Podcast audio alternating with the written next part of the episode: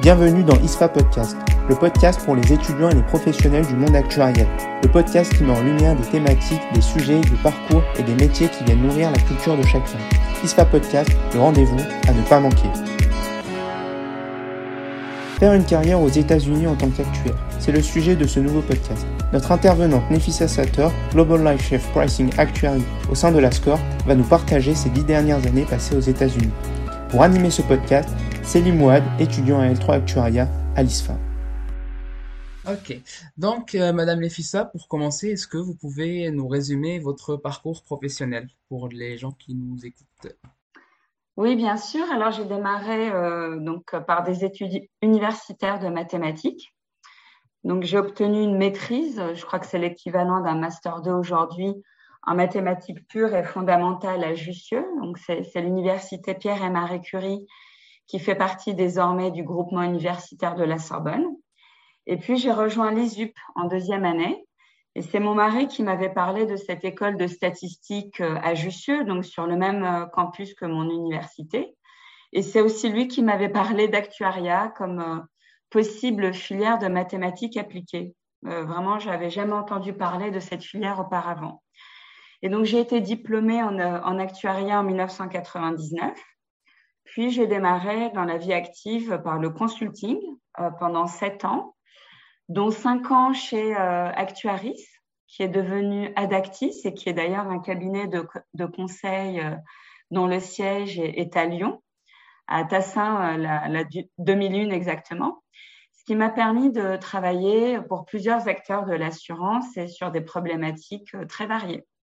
J'ai trouvé que que le conseil était une opportunité euh, unique hein, pour toucher à plusieurs domaines d'application de l'actuariat, ce qui m'a vraiment aidé à savoir ce que j'aimais euh, et ce que je voulais faire et surtout auprès de quelle, euh, quelle entreprise je, je, voulais continuer de travailler. C'est ce qui m'a emmené à rejoindre un des clients pour lesquels j'étais en mission de conseil, c'est le groupe AG2R La Mondiale, pour être en charge de l'actuariat côté produits, euh, inventaire, études techniques sur le marché des particuliers. Et j'avais été particulièrement attirée par l'expertise de cet assureur, euh, AG2R, euh, en assurance dépendance. J'ai énormément appris sur ce risque, notamment comment piloter les portefeuilles dépendance. Et je, je, le mentionne parce que vous verrez que ça a été pour moi un pont important avec les États-Unis. Voilà, donc euh, ensuite, j'ai rejoint la filiale prévoyance de la Banque Postale pour y monter euh, la direction technique. Et ce qui m'avait attiré dans cette expérience, c'était de faire de la banque assurance et le fait de monter une équipe, des processus, euh, des outils de zéro. Et j'avais aussi été attirée par l'identité de la Banque Postale, cette banque publique et citoyenne. Et c'est quand j'étais à la Banque Postale Prévoyance que le départ aux États-Unis s'est manifesté. Donc c'était un choix, euh, on va dire, familial, lié au métier de mon mari. Donc cela faisait déjà un an et demi que l'on habitait à Paris et que lui travaillait à New York, euh, en faisant énormément d'allers-retours. Et euh, nos enfants étaient tout petits à l'époque. Alors, on avait décidé de tous s'installer aux États-Unis à l'été 2012 pour se retrouver regroupés dans la même ville. Et honnêtement, je n'avais pas idée de ce qui m'attendait en termes de challenge administratif et professionnel pour pouvoir continuer à travailler euh, dans mon domaine. Voilà, donc j'ai donc passé euh, dix ans à New York où j'ai occupé euh, trois postes. Donc tout d'abord, en arrivant, je suis retournée dans le conseil avec Foresight, un cabinet d'actuariat franco-belge qui cherchait à tester le marché américain et qui voulait étendre ses activités de conseil outre-Atlantique. Euh, j'ai ensuite intégré la, compagnie d'assurance vie Prudential Financial. C'est vraiment un énorme assureur vie américain et international qui est contrôlé par, euh, par la Fed car il est classé en risque systémique. Et donc, euh, chez Plou, j'ai occupé une fonction plutôt ERM de gouvernance des hypothèses de pricing et, de reserving.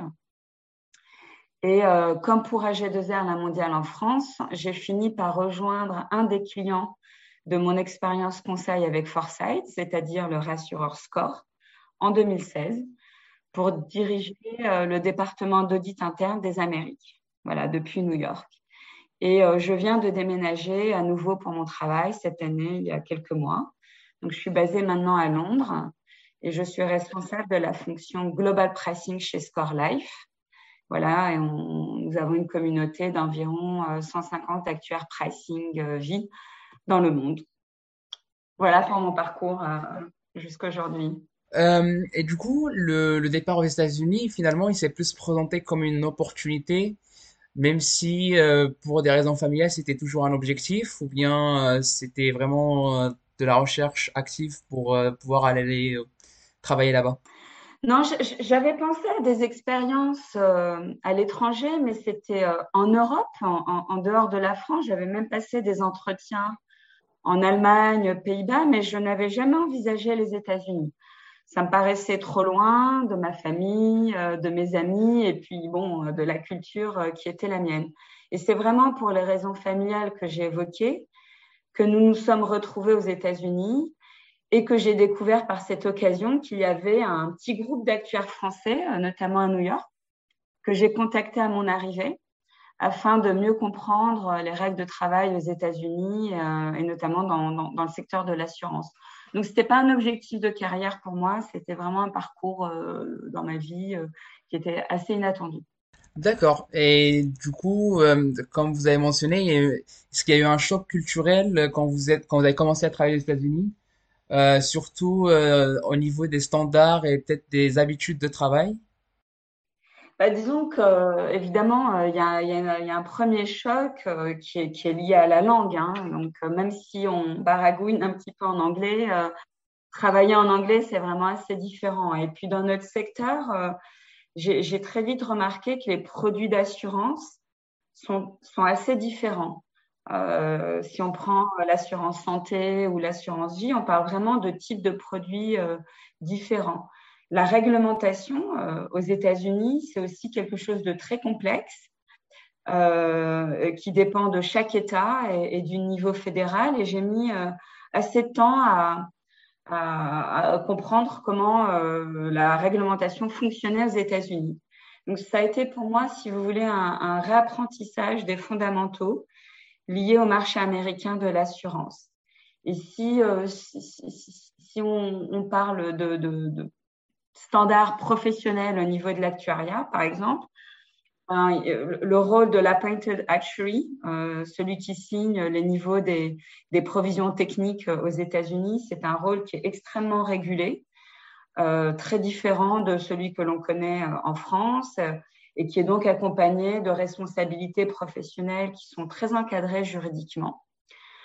J'ai aussi, euh, par exemple, constaté que la dimension ERM était moins présente aux États-Unis dans ce qu'on pouvait attendre du rôle d'un actuaire comparé, euh, comparé à la France. Et je pense que en France hein, et en Europe, euh, de, de, façon plus générale, on a été sans doute aidé par la directive Solvabilité 2.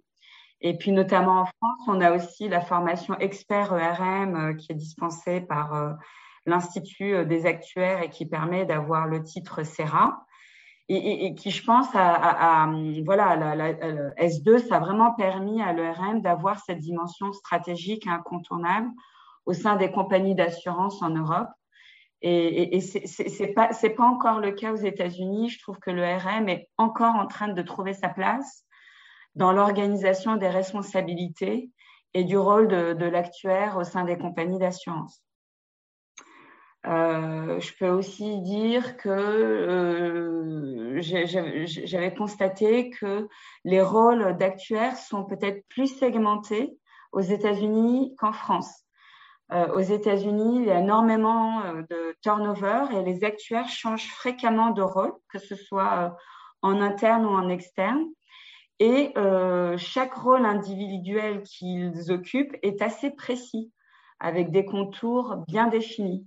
Donc, on, retrouve par exemple des actuaires qui sont en charge des modèles et euh, des actuaires qui sont en charge de la tarification et qui utilisent ces modèles, mais euh, ce ne sont pas les mêmes actuaires. Donc, euh, ceux qui font les modèles et ceux qui les utilisent, par exemple.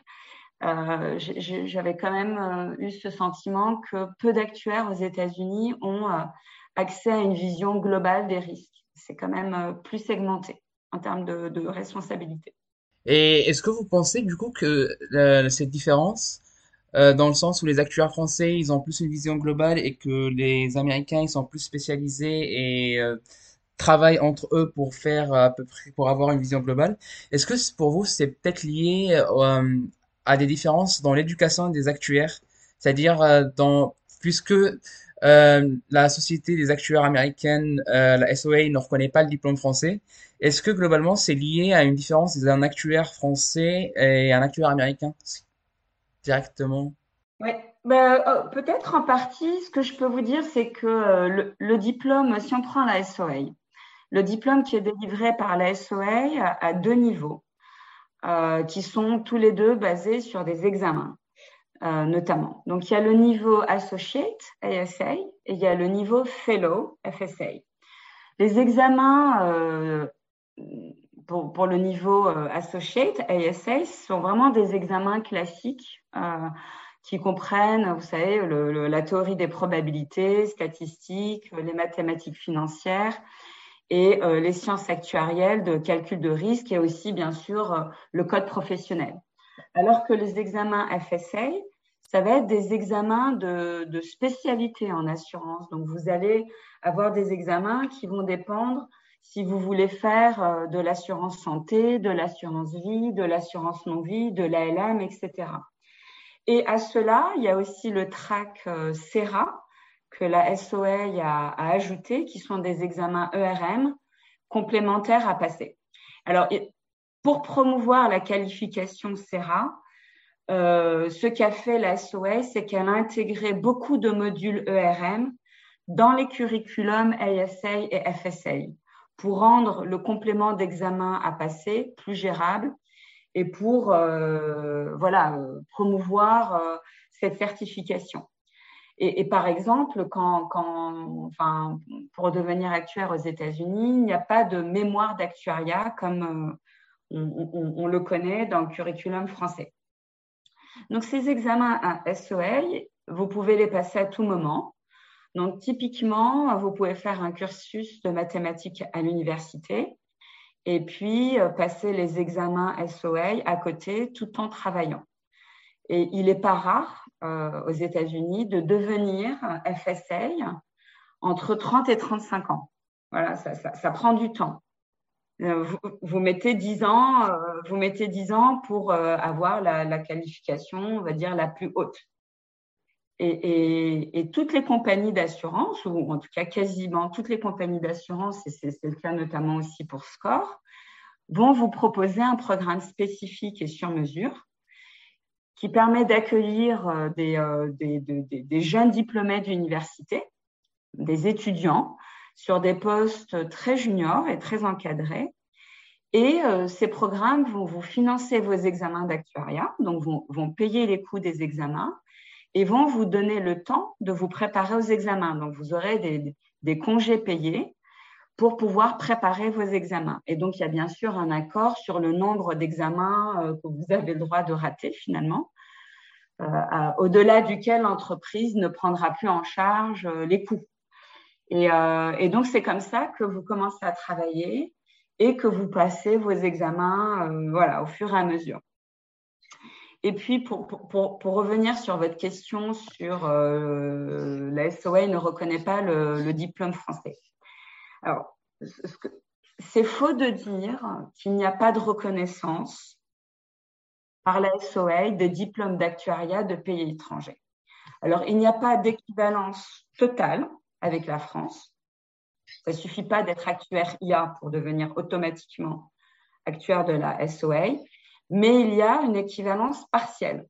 Et c'est vrai pour tous les diplômes étrangers, enfin d'actuaire, pas que pas que euh, français. Et donc, si vous allez sur le site de la SOA, euh, sur la section euh, internationale, vous avez une liste des examens à passer pour des actuaires déjà diplômés d'un autre pays. Et ça, c'est pour devenir associate. Donc, c'est que pour le niveau ASA. Et donc, pour ça, il y a plusieurs conditions. Bien sûr, il faut que vous soyez actuaire qualifié et certifié dans votre pays. Et la certification, je voudrais euh, insister un peu là-dessus, c'est quand même très important parce que ça permet de confirmer l'adéquation de votre niveau de connaissance dans le présent, donc aujourd'hui. Et puis, euh, vous avez des, quelques examens à passer, mais pas tous, pas tous ceux que doivent passer les ASA. Euh, vous êtes dispensé de plusieurs examens. Et il vous reste à passer des examens euh, de sciences actuarielles, de statistiques et de code professionnel, mais vous êtes dispensé de plusieurs examens. Et dernière condition quand même qui est assez importante, c'est que vous pouvez euh, prétendre à cette, euh, à cette équivalence au bout de sept ans d'expérience professionnelle, dont deux passés en Amérique du Nord. Donc il faut avoir la connaissance du marché américain, au moins sur deux ans, et sept ans d'expérience professionnelle au total. Donc c'est pas à la sortie de, de, de, l'école d'actuariat en France. Et du coup, euh, le, monde euh, actuariel dans les États-Unis, il est régulé euh, par euh, plusieurs associations. Il me semble qu'il y en a cinq ou six, mais majoritairement les plus grandes, c'est the Society of Actuaries et les American Association of Actuaries. Finalement, quelles sont les différences entre les deux? Comment un actuaire, est-ce qu'un actuaire, français ou un actuaire en général qui veut travailler en tant qu'actuaire dans les États-Unis doit être reconnu par toutes les associations ou juste un diplôme d'une des deux ou des cinq suffisent? Une très bonne question et vous avez raison. Euh, il y a effectivement cinq associations professionnelles américaines. Euh, il y a la, la, CAS, par exemple, la Casualty Actuarial Society pour euh, les actuaires non-vie. Il y a la American Society of Pension Actuaries pour ceux qui travaillent sur l'évaluation des engagements des fonds de pension. Mais bien sûr, la plus grande, c'est la SOA, qui, je crois, regroupe près de 30 000 membres et qui rassemblait que les actuaires vie jusqu'à il y a quelques années. Et elle a ouvert un track d'examen et de diplôme pour euh, l'assurance non-vie, General Insurance, il y a 4-5 ans environ, ce qui fait concurrence à la casse. Euh, selon moi, la grande différence entre la SOA et l'American Academy of Actuaries, euh, AAA, c'est que la SOA, en fait, c'est quoi? C'est euh, une école de formation d'actuaires, on va dire, qui qualifie des actuaires. En fait, c'est une école d'examen qui qualifie des actuaires et qui procure euh, des diplômes qui sont reconnus pour l'assurance vie et maintenant donc l'assurance non-vie, alors que l'American Academy of Actuaries, c'est une association qui régule les normes professionnelles, le code de conduite euh, pour les actuaires et qui publie des standards de pratique professionnelle, on appelle ça les ASOP, Actuarial Standard of Practice, pour les actuaires. Euh, elle mène euh, aussi des missions de service public. Elle euh, elle donne des conseils actuariels et, et, et, et c'est un expert technique euh, que souvent les régulateurs ou les policy makers vont, vont faire intervenir. Euh, donc, elle a des comités, des groupes de travail, des travaux de recherche pour ça. Mais euh, c'est pas, euh, voilà, elle ne proposera pas d'examen. Elle vient vraiment réguler la profession via des normes professionnelles. Et donc, euh, à titre d'exemple, moi, je suis membre de l'American Academy of Actuaries depuis 2019, mais je ne suis pas actuaire SOA, ce qui ne m'a pas empêché de travailler aux États-Unis, puisqu'on reconnaît que mes standards professionnels sont au même niveau que ceux des Américains, que ceux qui sont euh, membres de l'American Academy of Actuaries. Et pour être admise euh, parmi l'Académie, j'ai dû remplir un dossier plutôt long sur mes qualifications euh, professionnelles, sur euh, démontrer mes affiliations à l'Institut des actuaires, à l'International Association of Actuaries, à l'Association des actuaires en Europe, et j'ai dû prouver d'une expérience professionnelle sur le marché US de plusieurs années, de mémoire au moins trois ans. Euh, un actuaire euh, américain euh, m'a communiqué que puisque l'Institut des actuaires faisait partie de l'International Association of Actuaries, euh, les actuaires français ont le droit à être dispensés de certains, certains examens et peut-être même d'éventuels aménagements euh, d'examens ou de regroupements d'examens. Est-ce que vous avez des informations sur le sujet ou avez-vous même vous-même pu profiter de certaines associations ou dispenses? Alors en fait, euh, euh, j'étais un petit peu surprise par cette affirmation, on va dire, et euh, avant de, vous répondre de manière euh, ferme que l'affirmation est incorrecte, j'ai contacté Mathieu Langelier, qui est Executive Director à l'International Association of Actuaries, à l'IAA, pour vérifier mes connaissances. Et donc, en fait, le fait d'appartenir à qu'une association d'actuaires soit membre euh, de l'IAA ne donne aucune reconnaissance entre les différents systèmes d'éducation à travers le monde. Donc en fait, le rôle de l'IAA, c'est que ça propose euh, un syllabus international qui représente euh, le strict minimum pour les associations de chaque pays à mettre en place afin de reconnaître un système d'éducation de calibre international. Donc, ça veut dire que c'est vraiment un minimum, un socle, on va dire, un socle minimum d'éducation que l'on peut euh, comparer, euh, qui est équivalent dans le monde. Ce qui veut dire que la reconnaissance des différents examens ou différentes qualifications universitaires, en fait, ça va dépendre des ententes que certaines associations font avec d'autres associations entre elles le, le fait d'être membre de l'IAA, en fait, qui sont les membres de l'IAA Ce sont les associations actuarielles et ce ne sont pas les individus. Euh, moi, et voilà, c'est parce que je suis membre de l'IA euh, que je suis membre de l'IAA parce que l'IA euh, est membre de l'IAA, vous comprenez? Et donc, en fait, l'IAA, n'a aucune information sur les qualifications des individus eux-mêmes. Elle ne serait pas du tout en mesure de confirmer les qualifications des individus euh, pour euh, toute euh, reconnaissance voilà, entre deux pays. Mais comme je vous le disais il y a un, moment, il existe un protocole pour les actuaires étrangers pour devenir actuaire SOA au niveau associate et qui vous dispense déjà de passer plusieurs examens.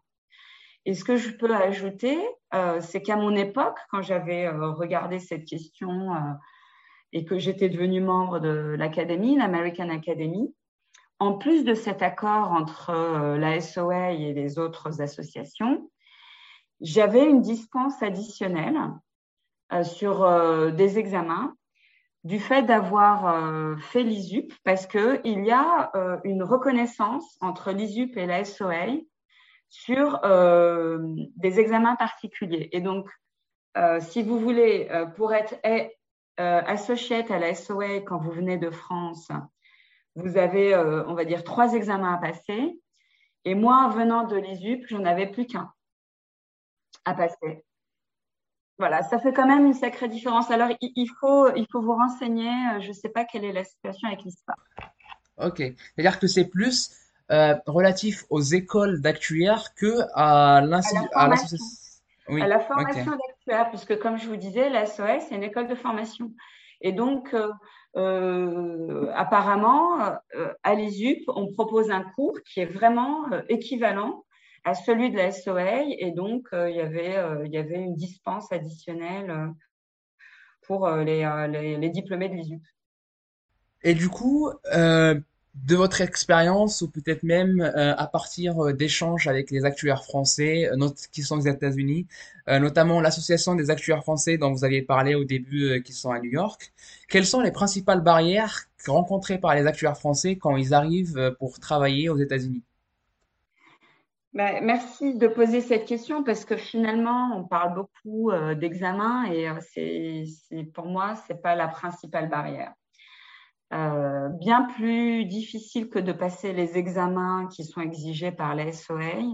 La principale barrière aujourd'hui, c'est d'obtenir un permis de résidence et un, permis de travail.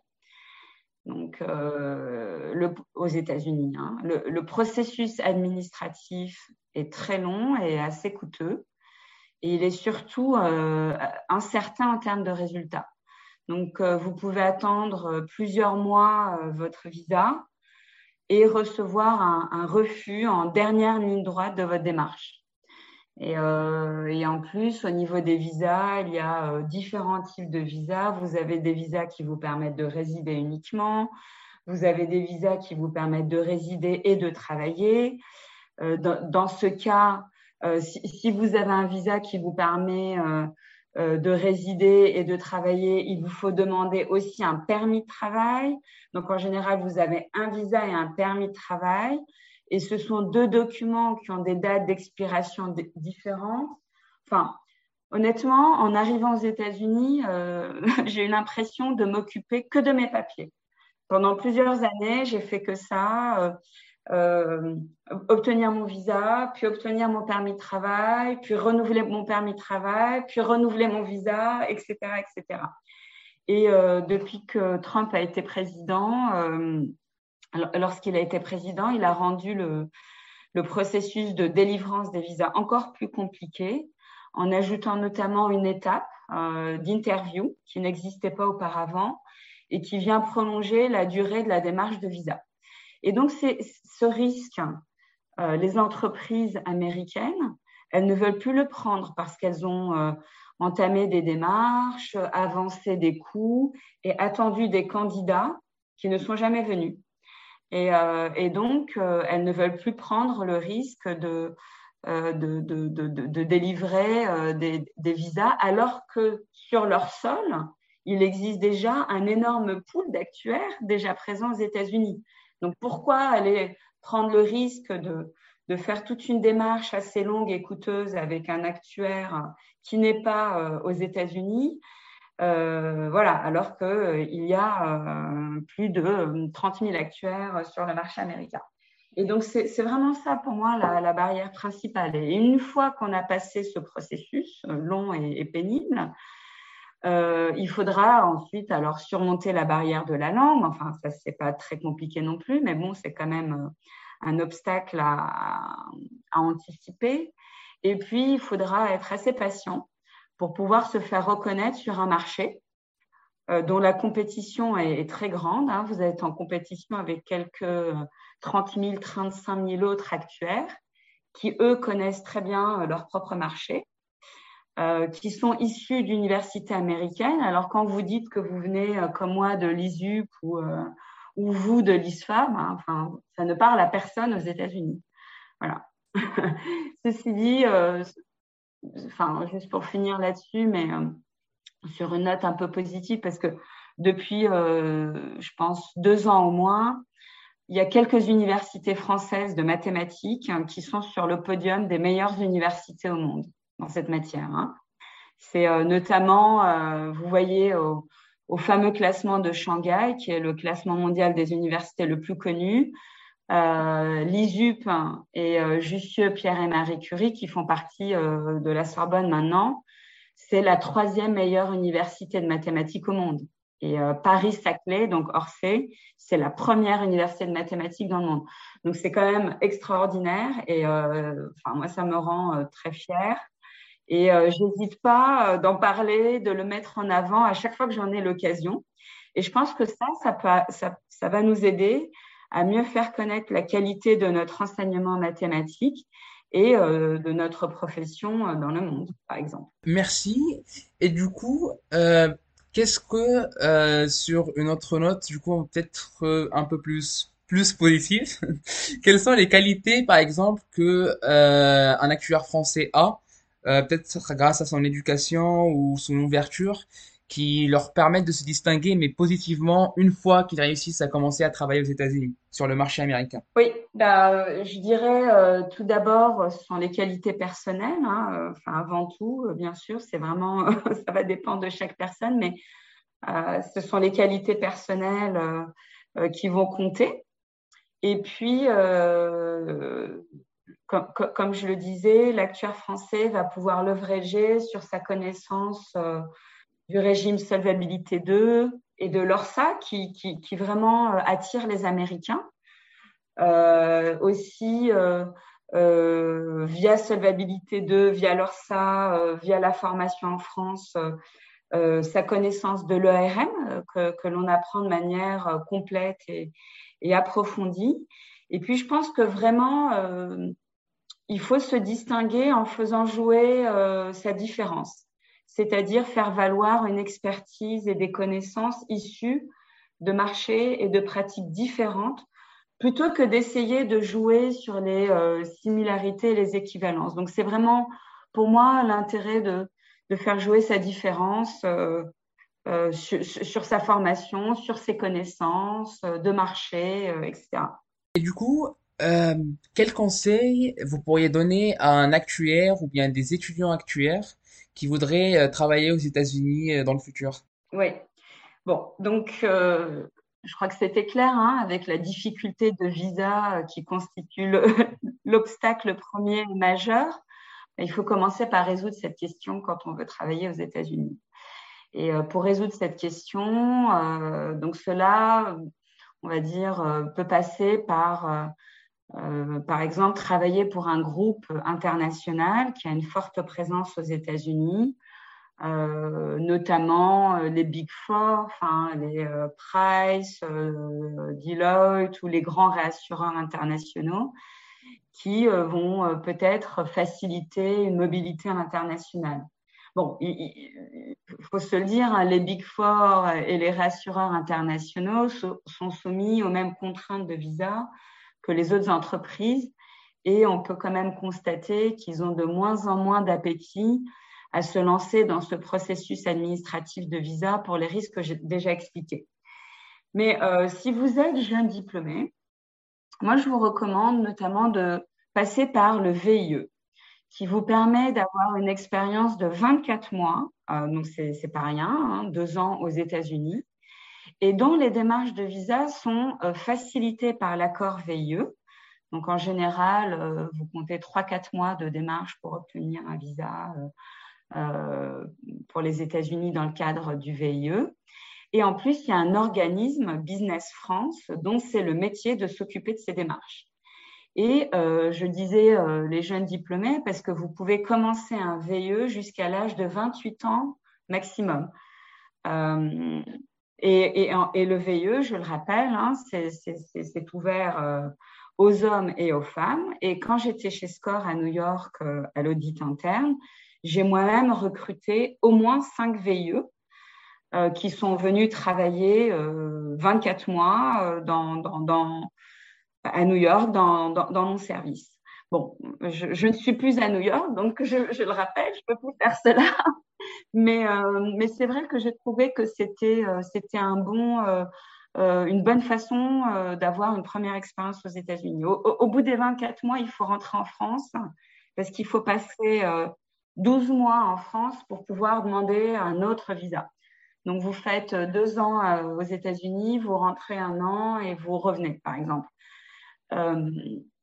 Et puis, bien sûr, quand on veut avoir une expérience aux États-Unis, euh, moi, je, pense qu'il vaut mieux penser à passer les examens SOA qui sont requis pour les actuaires à l'étranger en même temps que votre diplôme en France, parce que c'est vraiment beaucoup plus facile de faire ça en même temps que de se replonger euh, des années après.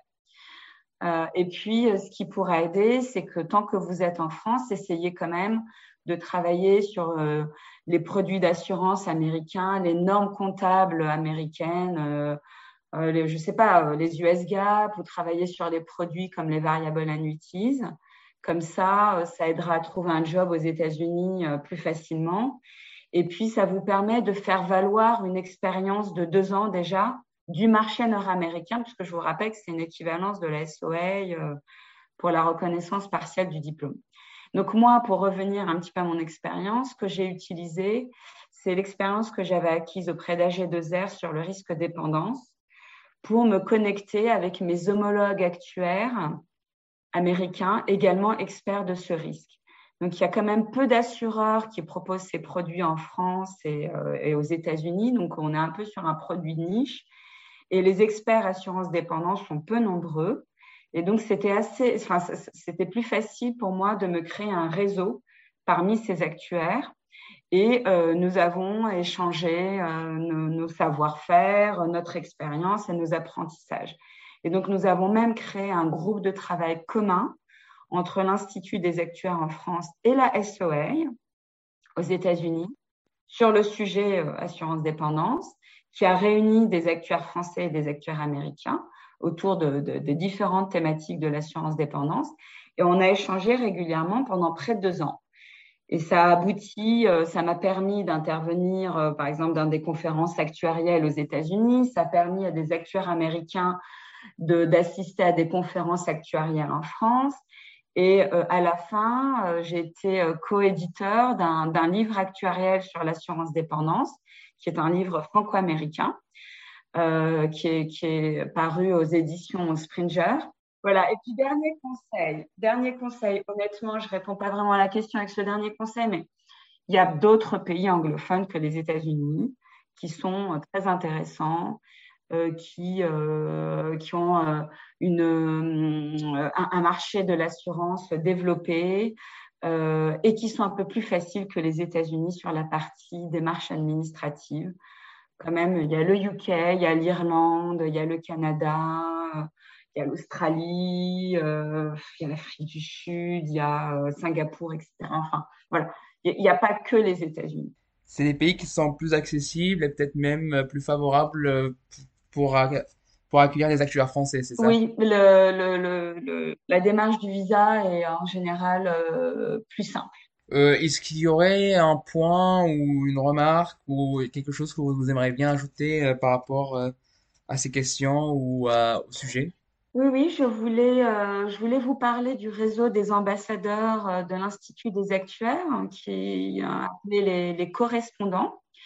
Donc, il s'agit d'un réseau récemment créé d'actuariats bénévoles qui travaillent tous en dehors de la France et qui sont les ambassadeurs euh, de l'Institut des actuaires à l'étranger. Donc, le rôle, c'est vraiment de renforcer l'empreinte internationale de l'Institut des actuaires euh, en, voilà, donc en dehors de la France. Donc, ils sont aussi les contacts euh, privilégiés des actuaires IA en France qui se demandent comment faire pour travailler dans ces pays. Donc, moi, aujourd'hui, dans ce réseau de correspondants, je représente les États-Unis il y a des représentants, des correspondants pour l'Allemagne, pour l'Angleterre, l'Australie, la Pologne, euh, l'Afrique du Sud, Singapour. Enfin, il y a énormément de pays qui sont représentés. Donc, euh, nous avions fait un, un webinar en février pour la conférence internationale de l'Actuarial Week de l'Institut des Actuaires. Donc, peut-être vous pouvez vous procurer euh, cet enregistrement parce que ça a été enregistré. Mais sinon, il ne faudra pas hésiter à contacter l'Institut des actuaires. Vous avez euh, Samuel Siwi, donc C-Y-W-I-E, qui, euh, euh, qui, est celui qui organise cela avec Romain Durand. Donc, ce sont les deux personnes qui sont à l'initiative de ce réseau de correspondants. Une dernière petite question, c'est est-ce que vous pensez qu'un semestre à l'étranger, un semestre d'échange aux États-Unis, peut servir d'ascenseur ou bien d'accélérateur pour euh, avoir pour euh, commencer une carrière américaine. Euh, je dis cela, je pense à cela dans de trois sens. tout d'abord, peut-être que ça pourrait permettre de commencer à passer des examens parce que on est encore on est encore dans le bain des études, on vient de passer des examens en France, on est prêt, on peut commencer à le faire. Euh, éventuellement pour se créer un réseau, c'est-à-dire que on entame, on connaît des actuaires américains qui seront euh, dans le marché américain dans le futur, qui peuvent euh, un peu euh, nous mettre en faveur quand on veut demander un emploi. Et peut-être chercher une alternance ou un stage de fin d'études aux États-Unis. Oui, oui, oui, euh, tout à fait. C'est une très bonne idée. Je pense qu'il faut l'encourager.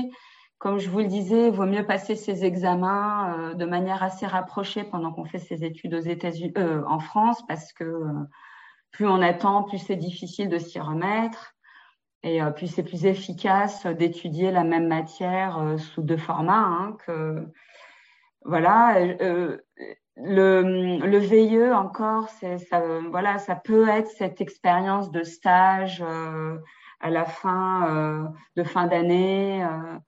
Euh, donc, vous, pouvez, euh, vous, pouvez commencer un VIE à 22 ans, à 23 ans, à 24 ans. Enfin, voilà. Donc, c'est pour moi une très bonne façon d'avoir cette expérience américaine. Alors, le réseau, c'est toujours très intéressant d'être connecté pour savoir euh, un petit peu tous les développements, mais voilà, il n'y aura pas de, il n'y aura pas de favoritisme. C'est euh, les règles, elles sont très claires et euh, si vous n'avez pas euh, le dossier, si vous répondez pas, cochez pas toutes les cases du dossier qui vous sera demandé, eh ben ça marchera pas. Donc c'est quelque chose qu'il faut anticiper et s'organiser pour avoir. Mais il y a, y, a, un réseau, enfin le, je veux dire, il y a énormément de conférences actuarielles. Euh, très intéressante aux États-Unis, que ce soit en présentiel ou en virtuel. Il y a plusieurs associations, il y a plusieurs clubs aussi. Euh, vous pouvez faire partie euh, de, clubs de la SOA sans être membre de la SOA. donc moi, j'étais dans la section internationale, j'étais dans la section RM alors que je suis pas actuaire SOA. Donc vraiment, vous avez énormément de choix pour rencontrer des gens, apprendre sur le marché américain, euh, apprendre des différences de culture. Enfin, c'est très très intéressant. C'est la fin de ce podcast. Merci à Nefissa Sator pour sa participation et la mise en relation avec David Schraub, un actuaire franco-américain qui exerce au sein de la SOA dans le pôle recherche et innovation et qui fera l'objet de notre prochain épisode. Merci à Céline pour la préparation de ce podcast. Merci aux auditeurs. On se retrouve bientôt pour un nouvel épisode qui sera podcast.